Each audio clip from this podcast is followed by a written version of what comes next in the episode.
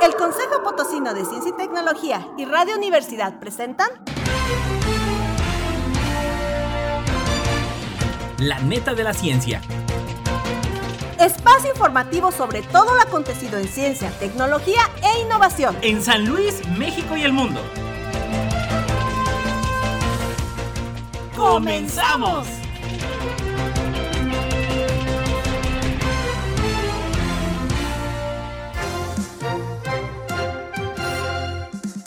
Hola, hola, ¿cómo están? Muy, muy buenos días. Arrancando ya el octavo mes del año, va volando, 4 de agosto. Bienvenidos a la neta de la ciencia. Amanda, ¿cómo estás? Buenos días. Hola, ¿qué tal? Buenos días. Y bueno, ya lo sabe, eh, síganos a través de las redes sociales en Twitter, Instagram y YouTube en arroba en Facebook eh, como Consejo Potosino de Ciencia y Tecnología. Visite nuestra página web slp.com gov.mx diagonal coposit. Y como siempre, saludo a todos los que nos siguen a través de las frecuencias 88.5 de FM, 1190 de AM, 91.9 de FM en el altiplano botino en, en Matehuala y en Spotify a través de la neta de la ciencia. Vámonos con los titulares.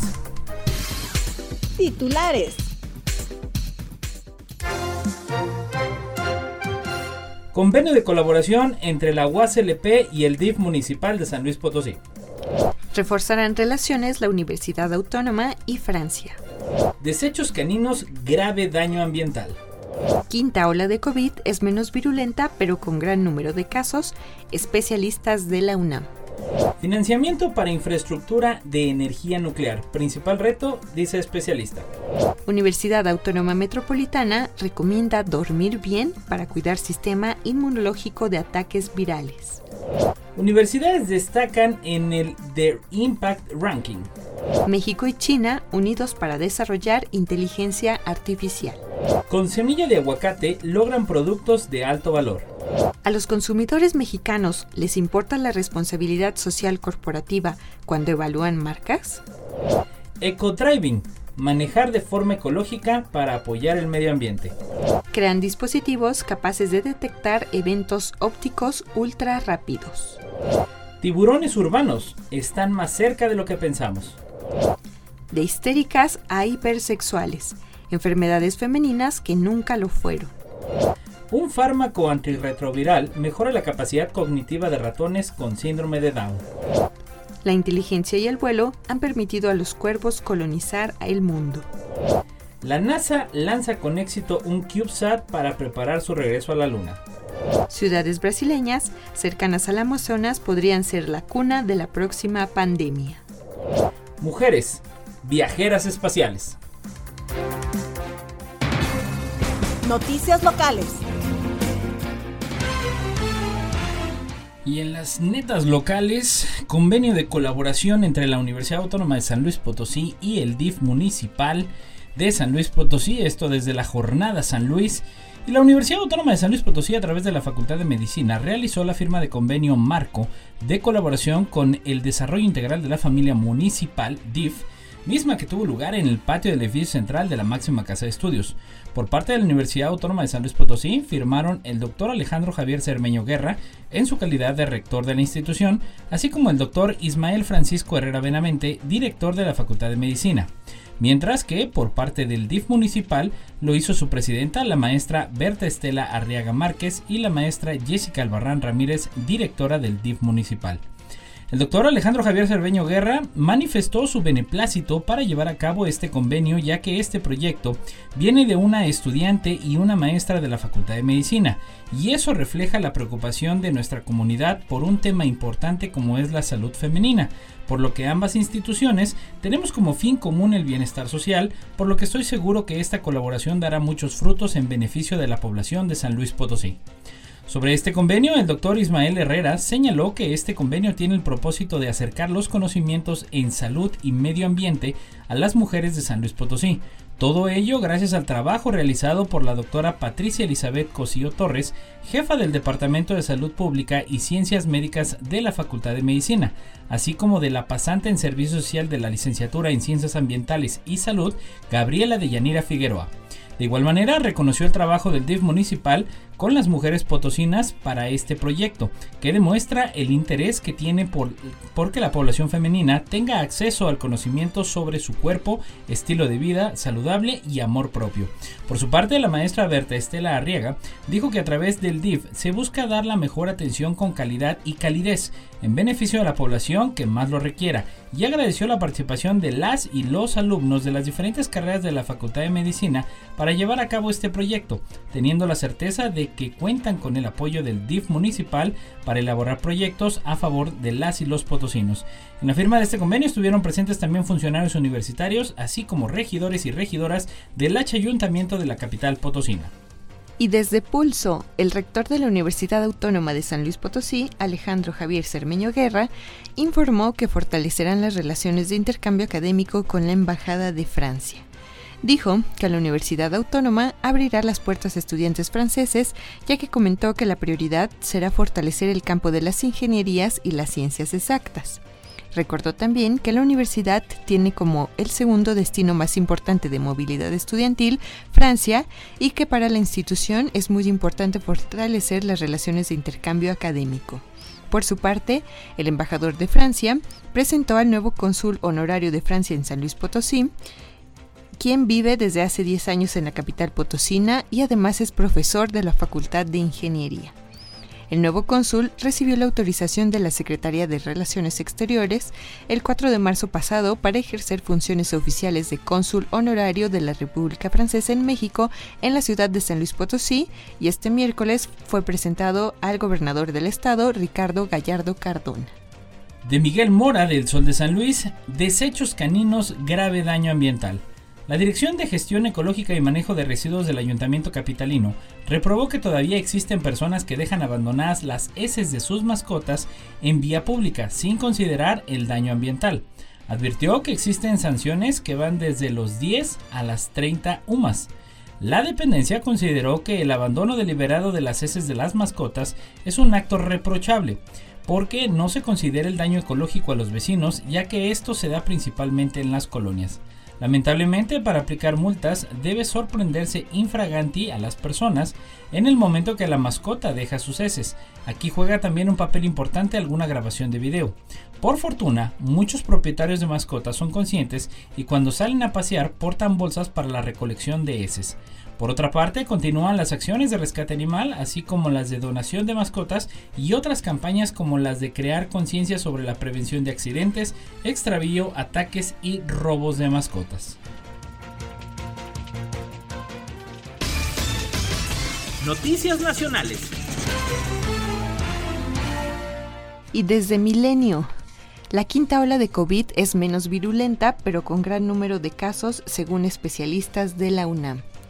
Especialistas de la Universidad Nacional Autónoma de México expusieron que a dos años y medio del inicio de la pandemia por COVID-19, en México avanza la quinta ola, menos virulenta que las anteriores, pero aún con gran número de casos, razón por la cual deben conservarse los esquemas de vacunación completos y las medidas preventivas como uso de cubrebocas, lavado de manos y evitar aglomeraciones incluso en espacios abiertos.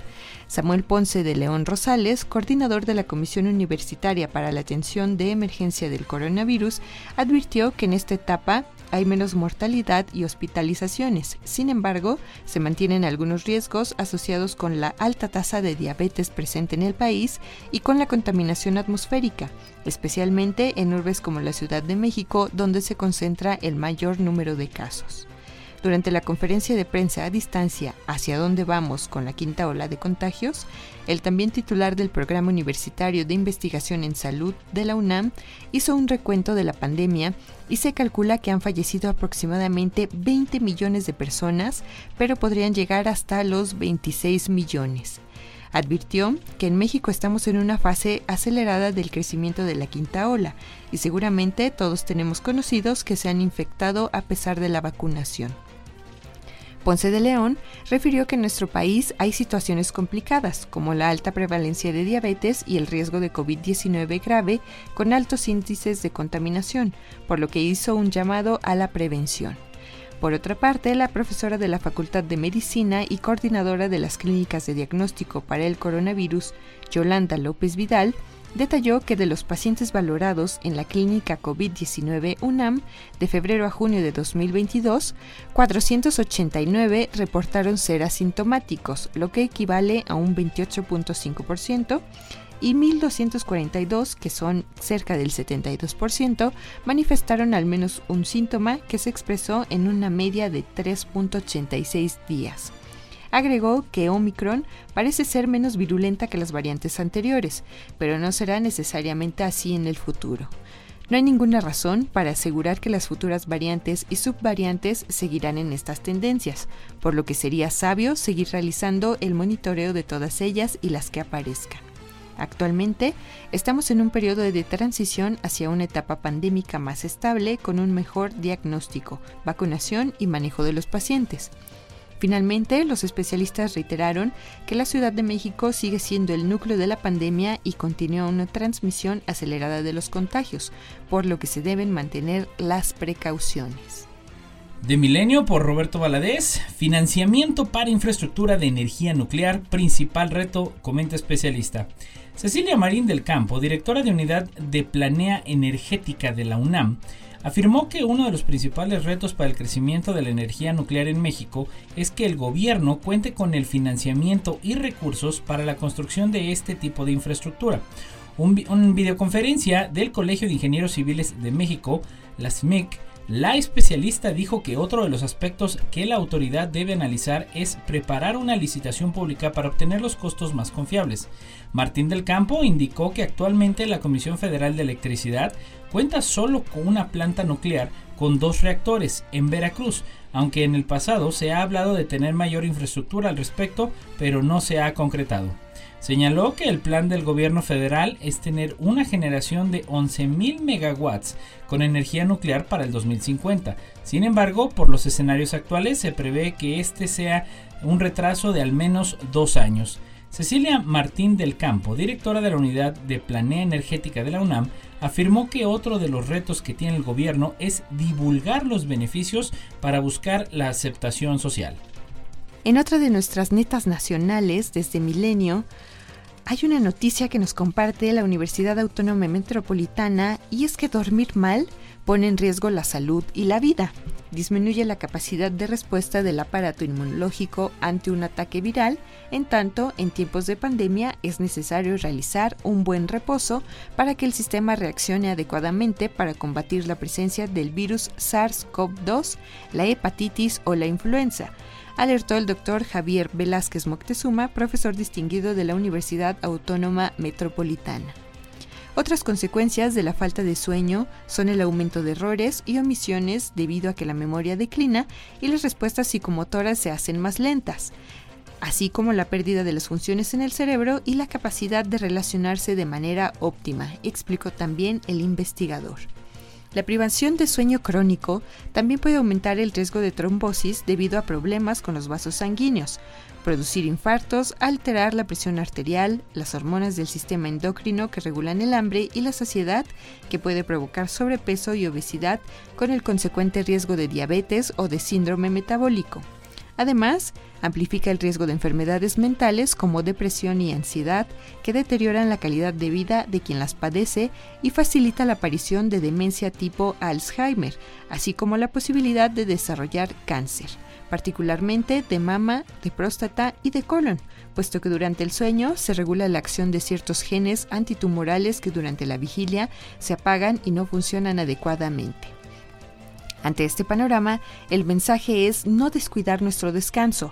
No podemos obviarlo, pues eliminamos la etapa del sueño porque nos parece que es una pérdida de tiempo, las consecuencias van a ser muy graves para nuestras vidas, recomendó el investigador. Y bueno, ahora de Milenio por Carla Rodríguez, universidades destacan en The Impact Ranking. En 2015, la Asamblea General de las Naciones Unidas estableció una agenda a fin de lograr un mejor futuro y más sostenible para todos. En esta reunión, los líderes del mundo acordaron que esta iniciativa estaría dividida en 17 grandes rubros, entre los que se contemplan fin de la pobreza, hambre cero, salud y bienestar, educación de calidad, igualdad de género, agua limpia y saneamiento, ciudades y comunidades sostenibles y vida de ecosistemas terrestres. Por ello, y a fin de dar seguimiento puntual a las acciones en pro de estos objetivos, el Times Higher Education Impact Ranking convocó a distintas universidades del mundo. Para la cuarta edición se logró la participación de 1.406 universidades de 106 países o regiones. Por medio de un comunicado expedido por el TEC de Monterrey, el The Impact Ranking incluye métricas basadas en los 17 Objetivos de Desarrollo Sostenible o ODS de la ONU en cuarto áreas investigación, administración, divulgación y enseñanza. Las universidades pueden enviar datos para los ODS que deseen. Sin embargo, el 17, que es Alianzas para lograr objetivos, es obligatorio para su inclusión en la tabla general. De acuerdo con el ranking, en México, el Tecnológico de Monterrey se colocó en primer lugar en México y Latinoamérica por su aportación al ODS 13, Acción por el Clima. En el segundo lugar nacional de esta puntuación se encuentra en empate la Universidad Autónoma de México y la Universidad Nacional Autónoma de México, como las mejores en todo México. Además de su apoyo al cuidado del medio ambiente, estas universidades se han posicionado en los siguientes lugares por su trayectoria. Proyectos sociales, innovaciones tecnológicas y científicas, además de contar con destacados egresados, por lo que el ranking las considera como las mejores opciones de universidades para estudiar en México. Y en otra neta nacional, desde Transferencia Tech, México y China unidos para desarrollar inteligencia artificial. En el marco del segundo aniversario de la creación del Innovation Hub Tech China, se realizó una firma de colaboración entre el Instituto Avanzado de Tecnología de la Información de la Universidad de Pekín y el Tecnológico de Monterrey con el objetivo de incentivar y desarrollar investigación relativa a inteligencia artificial. Durante el evento virtual llevado a cabo el 18 de mayo de 2021, la maestra Silvia Patricia Mora, directora de Hubs Globales de Innovación del Tecnológico de Monterrey, fue la encargada de dar la bienvenida y presentar a los representantes en México que firmarían el acuerdo. Del otro lado del mundo, Alfonso Araujo, quien es director de Hub Tech China, también dio la bienvenida desde las instalaciones del iHub, ubicadas en el distrito de Jianggang de la ciudad de Hangzhou, capital de la provincia de Zhejiang, China. Los firmantes de este importante acuerdo académico fueron el doctor Arturo Molina, vicerrector de Investigación y Transferencia de Tecnología, el doctor Neil Hernández Gres, director de Investigación y representante legal del Tecnológico de Monterrey, y el doctor Wang, vicepresidente del Instituto Avanzado de Tecnología de la Información de la Universidad de Pekín.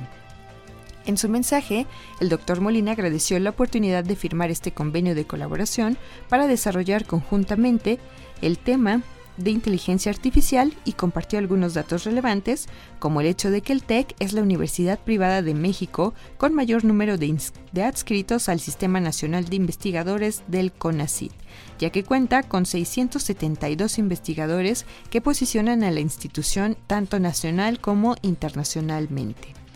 En términos de colaboración internacional, también destacó que el TEC pertenece a diversas redes internacionales, como la red WUN, que abriga a cerca de 25 universidades de clase mundial en investigación, a la red APRU, con más de 50 universidades, y la red U21, con 27 universidades asociadas. Esta colaboración nos permitirá reforzar nuestra estrategia de investigación de clase mundial en el tema de inteligencia artificial y ciencia de datos a través de los grupos de investigación relacionados al tema, para así desarrollar soluciones innovadoras en beneficio de la humanidad, destacó. Ahora por Luis Martín Marín Obispo de Transferencia Tech, con semilla de aguacate logran productos de alto valor. México es uno de los principales productores, exportadores y procesadores de aguacate a nivel mundial, por lo que en nuestro país se generan más de mil toneladas mensuales de semilla como producto de desecho. Ante esta situación, investigadores del TEC de Monterrey comenzaron hace cerca de 10 años una línea de investigación en la búsqueda de alternativas para dar valor a dichos residuos. Durante el desarrollo de la investigación se encontró que una particular familia de derivados lipídicos, las acetoninas, presentes en la semilla del aguacate poseían propiedades de interés para la industria alimentaria y farmacéutica, ya que podrían beneficiar a la salud humana de diferentes formas. Por una parte, se descubrió que las acetejoninas actuaban como agentes antimicrobianos muy específicos, capaces de controlar el desarrollo y crecimiento de bacterias que pueden crecer en los alimentos que consumimos, como cárnicos o lácteos, y causar graves enfermedades e incluso la muerte, particularmente en poblaciones vulnerables como niños, adultos mayores y mujeres embarazadas. Y aunque en la actualidad ya existen algunos agentes antimicrobianos que se añaden a nuestros alimentos para protegernos de dichas bacterias dañinas, a su vez esos compuestos antimicrobianos pueden generar daños potenciales a nuestra salud. Por otra parte, esta investigación ha demostrado que las acetogeninas tienen también el potencial de disminuir la formación de coágulos que pueden ser causantes de infartos y embolias, la relevancia de este hallazgo radica en que, de acuerdo con la Organización Mundial de la Salud, en el mundo, una de cada tres muertes registradas está relacionada a infartos o embolias, siendo uno de los padecimientos con mayores costos y por tal un gran problema de salud pública. Por una parte, AveSafe busca ser un antimicrobiano utilizando como una alternativa natural para evitar enfermedades transmitidas por alimentos, sin usar conservadores peligrosos, mientras que Avocardio es una alternativa prometedora para mejorar la salud pública a través de la alimentación, al incorporarse en productos alimenticios o administrarse en forma de suplementos nutricionales buscando prevenir infartos y embolias. Los beneficios con los que ambos productos podrían contribuir a la sociedad mexicana son enormes. Primeramente, tienen el potencial de prevenir enfermedades y mejorar la salud pública. Asimismo, representan una alternativa para el aprovechamiento y valorización de residuos agroindustriales, en este punto la semilla de aguacate. No obstante, para que AvoSafe y Avocardio puedan estar disponibles para su uso comercial, aunque se requiere investigación e inversión que permita culminar el desarrollo tecnológico. Y también desde Transferencia Tech, ¿a los consumidores mexicanos les importa la responsabilidad social corporativa cuando evalúan marcas? La responsabilidad social corporativa se ha explicado como un compromiso continuo que pueden mostrar las empresas al comportarse de forma ética y contribuir al desarrollo económico al mismo tiempo que intentan mejorar la calidad de vida de las familias de sus empleados, mejorar las comunidades donde operan, así como emprender acciones por el beneficio de la sociedad en general. Existe evidencia de que bajo ciertas condiciones, la inversión en responsabilidad social corporativa tiende a tener una correlación positiva con los resultados financieros de las empresas. De acuerdo a los postulados del desarrollo sostenible, la responsabilidad social corporativa está formada y puede medirse por tres grandes aspectos. El primero de ellos, los aspectos de actividades de apoyo a las comunidades. El segundo, los aspectos sobre la responsabilidad económica de ofrecer productos a precios justos y sueldos bien remunerados. Y finalmente la tercera, los aspectos de preocupación por el medio ambiente. Estos tres grandes rubros se han convertido en la piedra angular de los principios de sostenibilidad. Inclusive, los 17 Objetivos de Desarrollo Sostenible de la ONU están clasificados en estos tres aspectos. Desarrollo social, preservación del medio ambiente y viabilidad económica. Se ha estudiado cómo es que estos aspectos de responsabilidad corporativa pueden tener un efecto en la forma en que los consumidores perciben a las empresas y a las marcas, y por ende cómo es que afectan a sus decisiones de consumo. En un estudio cuantitativo realizado en el TEC de Monterrey con una muestra de 521 consumidores mexicanos que permitió elaborar un modelo estadístico, se encontró que las actividades orientadas a resolver problemas sociales resultan un factor muy importante para mejorar la percepción de los consumidores hacia las marcas. Así, este estudio trata de explicar el mecanismo por el cual la percepción de las actividades de responsabilidad social corporativa se vincula con la actitud de los consumidores hacia una marca. De forma similar, se encontró también que los aspectos de responsabilidad económica, como precios justos acordes a la calidad de los productos y el que las empresas ofrezcan remuneraciones económicas aceptables a sus empleados, también tienen un efecto favorable en la aceptación hacia las marcas.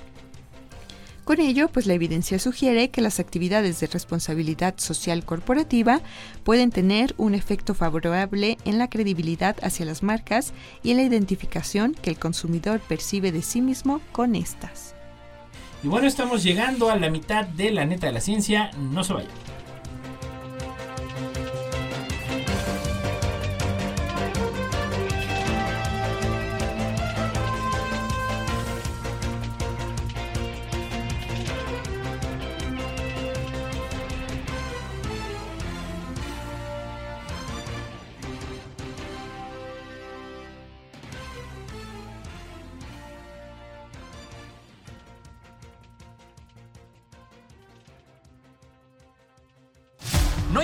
Qué parte del mundo estés, recuerda sintonizarnos en la web radio y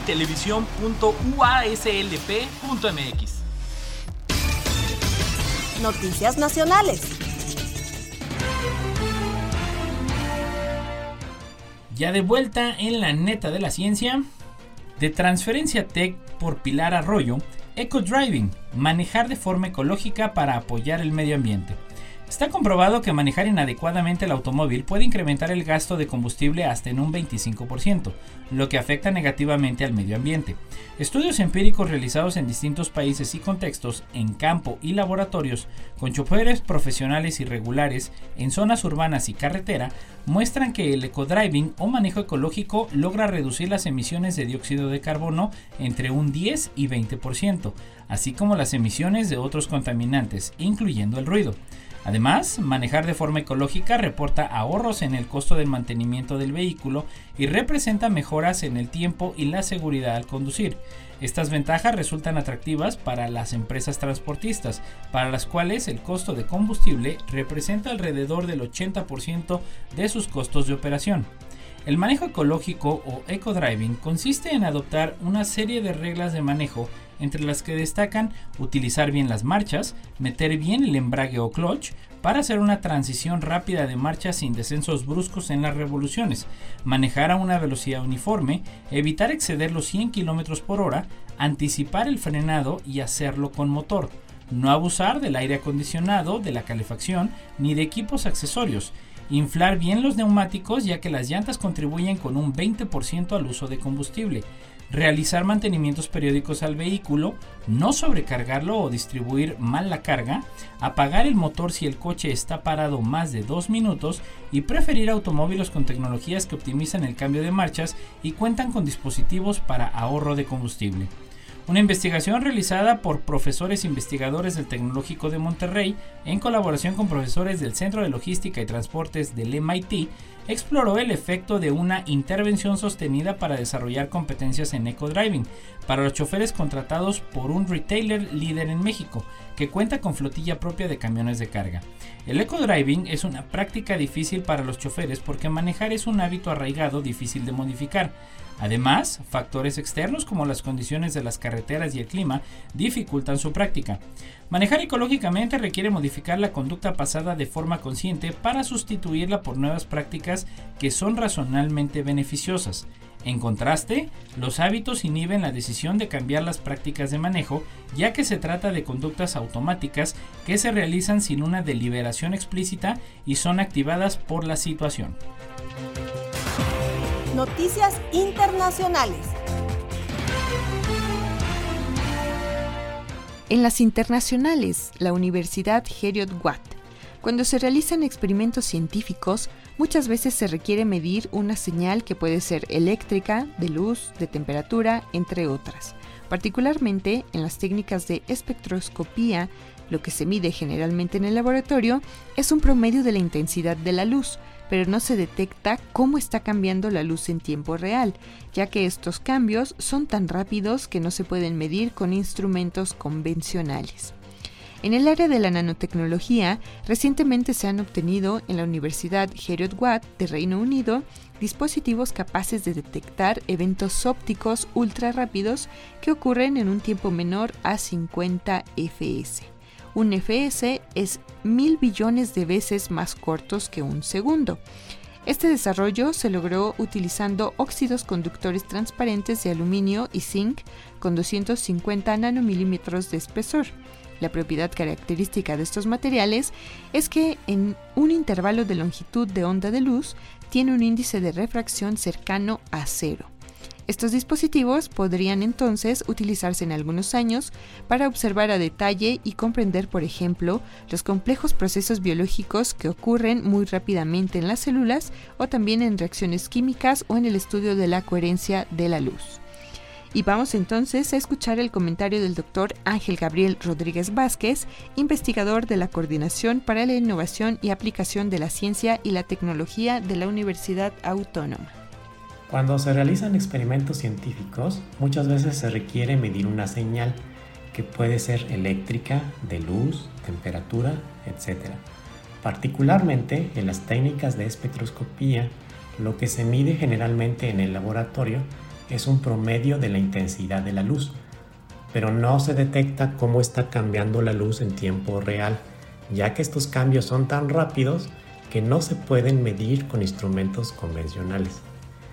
En el área de la nanotecnología, recientemente se han obtenido en la Universidad Heriot-Watt de Reino Unido dispositivos capaces de detectar eventos ópticos ultra rápidos que ocurren en un tiempo menor a 50 femtosegundos. Un femtosegundo es mil billones de veces más corto que un segundo. Este desarrollo se logró utilizando óxidos conductores transparentes de aluminio y zinc con 250 nanómetros de espesor. La propiedad característica de estos materiales es que en un intervalo de longitud de onda de la luz tienen un índice de refracción cercano a cero. Estos dispositivos podrían entonces utilizarse en algunos años para observar a detalle y comprender, por ejemplo, los complejos procesos biológicos que ocurren muy rápidamente en las células o también en reacciones químicas o en el estudio de la coherencia de la luz. Por agencia Zinc, tiburones urbanos están más cerca de lo que pensamos. Existe poca investigación de cómo se comportan los depredadores marinos y cuáles son sus patrones de movimiento respecto a las zonas costeras muy urbanizadas. Este es el caso de la ciudad de Miami en los Estados Unidos, una de las urbes más densamente pobladas del país americano. Para saber más sobre estos animales, en concreto sobre los tiburones, un equipo de científicos liderado por la Universidad de Miami ha seguido a 14 tiburones martillo y 13 tiburones toro y 25 nodriza. Su predicción inicial era que mostrarían comportamientos de evitación de la costa, pero no fue así. Los escualos que rastreaban pasaban mucho tiempo cerca de las luces y los sonidos de la ajetreada ciudad, a menudo próximos a la orilla sin importar la hora del día. Para los científicos, predecir cómo responderán los organismos marinos a la urbanización es fundamental para su conservación y gestión en el antropoceno y desde Agencia Zinc. A lo largo de la historia, a las mujeres se les, han, se les ha eh, hablado sobre diagnóstico de dolencias y síndromes ya descartados, principalmente psiquiátricos, desde la histeria a la ninfomanía. Este retrato distorsionado que vivió en una edad de oro en el siglo XIX se ha cuestionado en las últimas décadas por la comunidad investigadora. El sexo bello o el ángel del hogar fueron nombres usados por algunos científicos del siglo XIX que apuntalaron en el imaginario colectivo la noción de sexo débil para referirse a la mujer. Las modificaciones físicas que constituyen las bellezas de la mujer están en razón inversa de las que constituyen las del hombre. Las facciones de su rostro tienen unas proporciones finas y agradables. Sus pies son más pequeños y manos delicadas. Sus brazos, muslos y piernas son más gruesos y los músculos de todos sus miembros están dulcemente demarcados con líneas ondulantes. Así lo escribió el médico Baltasar de Viguera en La Fisiología y Patología de la Mujer, obra de 1827. Para de Viguera, que relataba con profusión la sensibilidad y delicadeza en formas, sentidos y carácter de las mujeres, sus cualidades tenían que ver con los órganos de la matriz. Esta prodigiosa esfera de la perpetuidad de la especie es la que determina los atributos del bello sexo, la que preside todas sus funciones, la que desarrolla las modificaciones de su instinto y, en fin, la que manta e influye imperiosamente en sus pasiones, gustos, apetitos, ideas, propiedades e inclinaciones.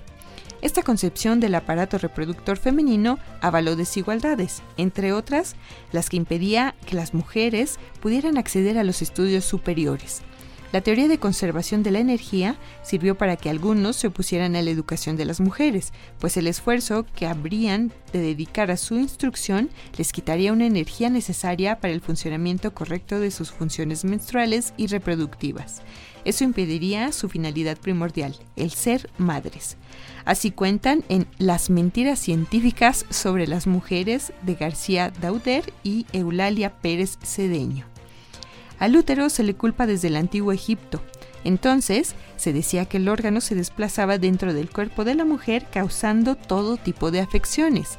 Después, se han sucedido teorías más o menos elaboradas que se relacionan al útero con enfermedades o comportamientos indóciles de las mujeres. La palabra histeria, enfermedad del útero, acompañó estos diagnósticos y tuvo una nueva edad de oro en el siglo XIX. Por agencia Zinc, un fármaco antirretroviral mejora la capacidad cognitiva de ratones con síndrome de Down.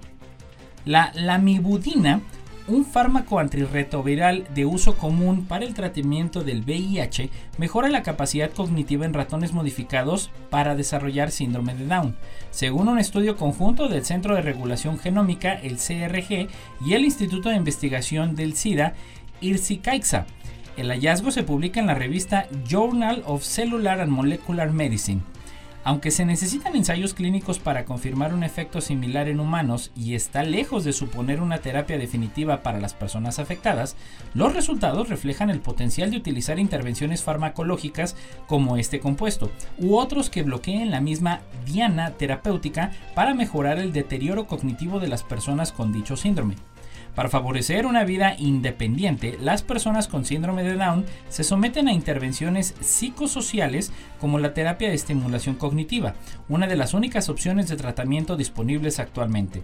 Si bien no existen medicamentos todavía, los resultados de este estudio apuntan a una posible vía de tratamiento con fármacos y sitúan a los retotransposones como una potencial diana terapéutica.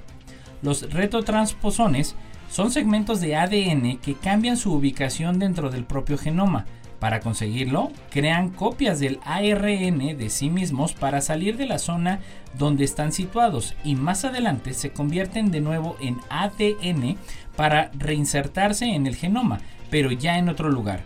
Sí, por casualidad se posicionan en regiones promotoras de genes asociados a enfermedades neurodegenerativas, estos segmentos potencian su actividad. Además, los retrotransposones presentan algunas similitudes con el VIH, ya que también necesitan pasar de ADN a ARN y viceversa para hacer copias de sí mismo. De este modo, los investigadores pensaron que el uso de moléculas capaces de inhibir la replicación del VIH, como la enzima transcriptasa inversa, también podrían funcionar para bloquear los retrotransposones. Tanto el VIH como los retrotransposones necesitan la misma molécula para hacer copias de sí mismo. La enzima transcriptasa inversa, explica Bonaventura Clotet, director de IRSI CAIXA. Para demostrarlo, el personal de investigador trabajó, con ratones durante cuatro meses, donde durante un grupo con ellos fue tratado con lamivudina, mientras que el otro únicamente recibió agua. A continuación, el equipo llevó a cabo varios experimentos de comportamiento para comprobar la actividad locomotora, la memoria de reconocimiento y la ansiedad. Así, descubrieron que los roedores que recibían este fármaco mostraban mejores capacidades cognitivas. Y también en las internacionales y desde agencias SYNC, la inteligencia y el vuelo han permitido a los cuervos colonizar el mundo. Los humanos, los cocodrilos y los cuervos tienen algo en común. Se han expandido por todos los rincones del planeta. Pero, ¿qué hace que lo hayan podido hacer ellos mientras que otros grupos animales hayan quedado reducidos a pequeñas zonas del planeta? Un trabajo coliderado entre la Universidad de Washington en St. Louis y el Centro de Investigación Ecológica y Aplicaciones Forestales se han centrado en que los cuervos para responder a esta pregunta. Una de las conclusiones del trabajo ha sido que los cuervos podrían haber colonizado el planeta gracias a su capacidad de volar largas distancias, a un cuerpo grande y utilizando la inteligencia para resolver problemas y obtener nuevos recursos de cada ambiente. Para los investigadores Daniel Sol y Joan García Porta, el primero también investigador del CSIC y el segundo ahora en el Departamento de Genética, Microbiología y Estadística de la Universidad de Barcelona, han coincidido de forma acertada en el grupo de los cuervos y les han permitido llegar a lugares remotos, sobrevivir en ambientes de todo tipo y adaptarse a ellos con éxito. ¿Cuál ha sido la consecuencia de esa expansión global? Una excepcional diversificación. El estudio demuestra que los cuervos, a la vez que se esparcían por el mundo, producían especies nuevas a una velocidad exorbitante, más de 40 especies diferentes en solo 10 millones de años, especies que cambiaban de tamaño del cuerpo y de forma de pico de modo que se adaptaban a nuevos ambientes. Para llegar a estas conclusiones, el equipo de investigación ha realizado un análisis exhaustivo de una multitud de rasgos ecológicamente relevantes, el tamaño de las alas, el volumen y la forma del pico, además de las dimensiones del cuerpo y el tamaño del cerebro. Desde Agencia Sync, la NASA lanza con éxito un CubeSat para preparar su regreso a la Luna. La NASA ha lanzado con éxito un satélite CubeSat diseñado para probar una órbita lunar singular por la que se moverá en el futuro la plataforma orbital Gateway. Será un puesto de avanzada multipropósito que proporcionará apoyo especial para las misiones de astronautas hacia la Luna como parte del programa internacional Artemis liderado por la Agencia Espacial Estadounidense. El satélite y la misión actual, denominado Capstone, desplegó en un cohete Electron de Rocket Lab desde las instalaciones que tiene esta compañía en Nueva Zelanda. El este CubeSat, del tamaño de un microondas, se encuentra actualmente en una órbita terrestre baja y tardará unos 4 meses en alcanzar la órbita lunar para que la que ha sido diseñado. Estamos encantados con el comienzo exitoso de la misión y esperamos con ansias lo que hará Capstone una vez que llegue a la Luna, ha comentado Jim Reuter, administrador asociado de la Dirección de Misiones de Tecnología Espacial. Este experimento está conectado a Lunar Photon de Rocket Lab, una tercera etapa del cohete que enviará al vehículo hacia nuestro satélite natural. 20 minutos después del lanzamiento, este se separó de la segunda etapa del lanzador Electron. Durante los próximos seis días, el motor de Photon se encenderá periódicamente para acelerarlo más allá de la órbita terrestre baja, desde donde lanzará el CubeSat en una trayectoria balística de transferencia hacia la Luna. El CubeSat recorrerá una gran distancia a toda velocidad a través del espacio profundo en su travesía de la Tierra a la Luna. Asistido por la gravedad del Sol, alcanzará una distancia de 1.550.000 kilómetros de la Tierra, más de tres veces la distancia entre nuestro planeta y satélite, antes de ser atraído de nuevo hacia el sistema Tierra-Luna. La tecnología empleada podría permitir que futuras naves espaciales determinen su posición en el espacio sin depender exclusivamente del seguimiento desde la Tierra. Capstone también cuenta con una nueva capacidad de alcance unidireccional de precisión integrada en su radio que podría reducir la cantidad de tiempo de red terrestre necesario para las operaciones en el espacio. Y en otra de las netas internacionales, ciudades brasileñas cercanas al Amazonas podrían ser la cuna de la próxima pandemia. Un nuevo estudio centrado en Brasil señala que las ciudades remotas con alta pérdida de vegetación cercanas a la selva amazónica presentan un mayor riesgo de sufrir, de sufrir estos brotes. Dicha investigación, publicada por Science Advances, analiza nueve de estas patologías desde 2001 a 2019 y señala que solo 8 de los 27 estados brasileños presentan un bajo nivel de riesgo. Hemos desarrollado una nueva metodología para cuantificar la relación entre la frecuencia de varias enfermedades zoonóticas y 12 variables, incluida la presencia de animales salvajes, la pérdida de vegetación natural, la forestación urbana, el Producto Interno Bruto Medio y cómo de lejos están las ciudades estudiadas, explica así Cecilia Andreasi de la Fundación Osvaldo Cruz. Los estados con mayor peligro se concentran generalmente en la zona norte del país, Acre, Amapá, Amazonas, Roraima o Tocantis. Se trata de territorios que además de haber perdido vegetación, están en contacto con la fauna silvestre y se encuentran alejados de los centros principales. Por el contrario, aquellas zonas donde hay vegetación urbana y más espacios verdes presentan un menor riesgo. Giselle Wink, también miembro de esta fundación, y otros científicos también señalan que la vigilancia de las especies cazadas para obtener carne podría prevenir la propagación de estos brotes. A pesar del riesgo indirecto que surge del consumo de animales silvestres, la prohibición total podría afectar a millones de medios de vida y exacerbar las amenazas a la biodiversidad, comentó Wink. Predecir el riesgo de enfermedades zoonóticas en el país sigue siendo un desafío por varias razones, incluida la compleja interacción entre los procesos ecológicos y socioeconómicos que fomentan el surgimiento de los brotes. Además, las hospitalizaciones y las muertes por brotes pueden variar ampliamente en todo el país, y hay poco conocimiento sobre los patógenos autóctonos de Brasil, según los investigadores. Para abordar esta brecha, Wink y el equipo implementaron un nuevo marco analítico para predecir los riesgos epidémicos de estas patologías. Es la primera vez que se utilizan modelos estadísticos más complejos para informar sobre las categorizaciones de los riesgos.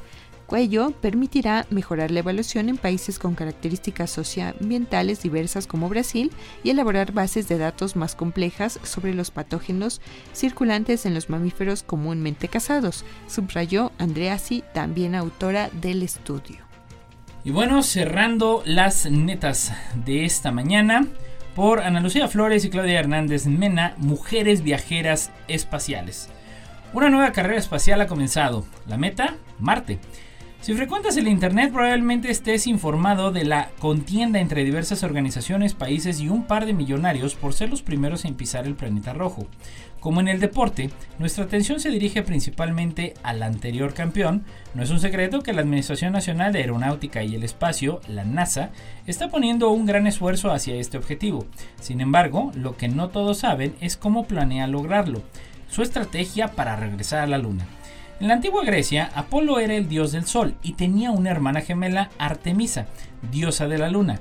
En tiempos modernos, ambos nombres ya son parte del vocabulario espacial, con Apolo ya estamos familiarizados, ya que fue la misión que posicionó al hombre por primera vez en el astro blanco en 1969.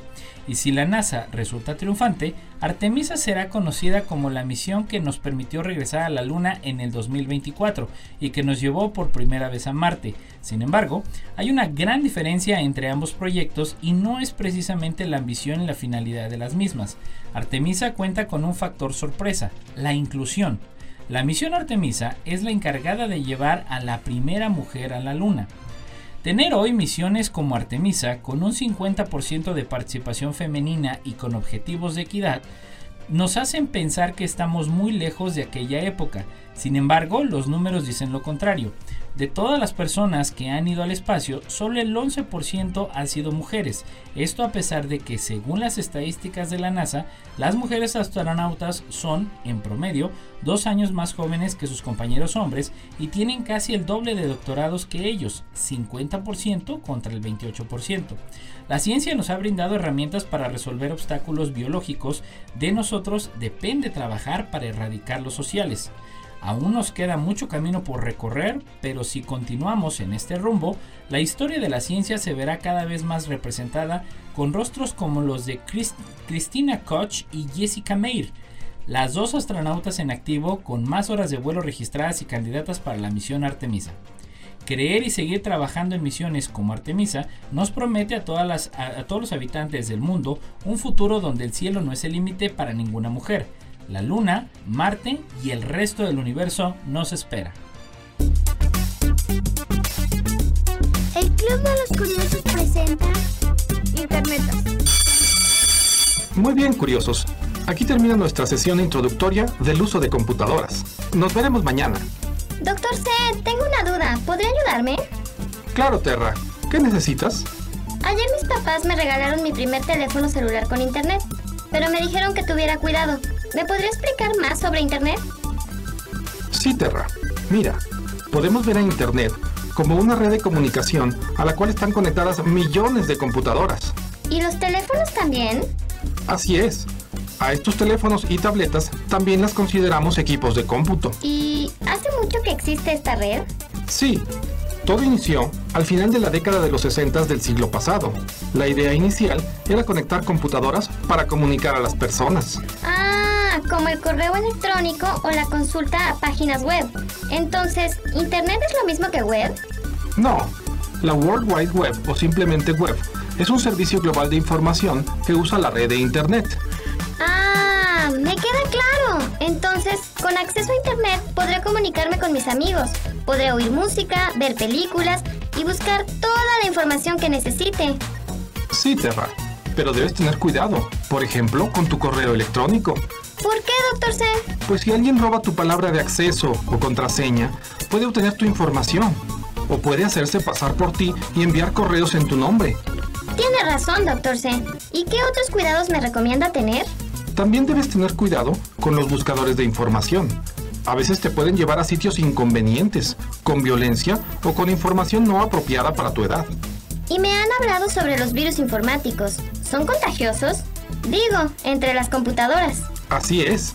Los virus informáticos no son más que programas que llegan a las computadoras frecuentemente cuando obtienes archivos como los de música o videos, bajándolos de sitios web poco confiables. Muy bien, doctor C. Tendré mucho cuidado y le preguntaré a mis padres sobre los sitios confiables. Por cierto, ya llegaron por mí. Debo irme. Hasta luego, Terra. Pero espera, me faltó hablarte sobre las redes sociales. Pero eso lo haremos en otra ocasión. Sí, doctor C. Les platicaré a los curiosos que hoy aprendí las internetas del planeta. Hasta la próxima. Muy bien, Terra.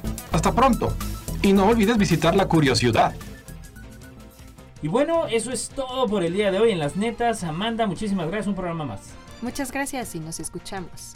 Claro que sí, gracias a Lalo Carrillo y ya lo sabe, cada jueves la neta de la ciencia en punto de las 11 de la mañana. Hasta la próxima. Esto fue...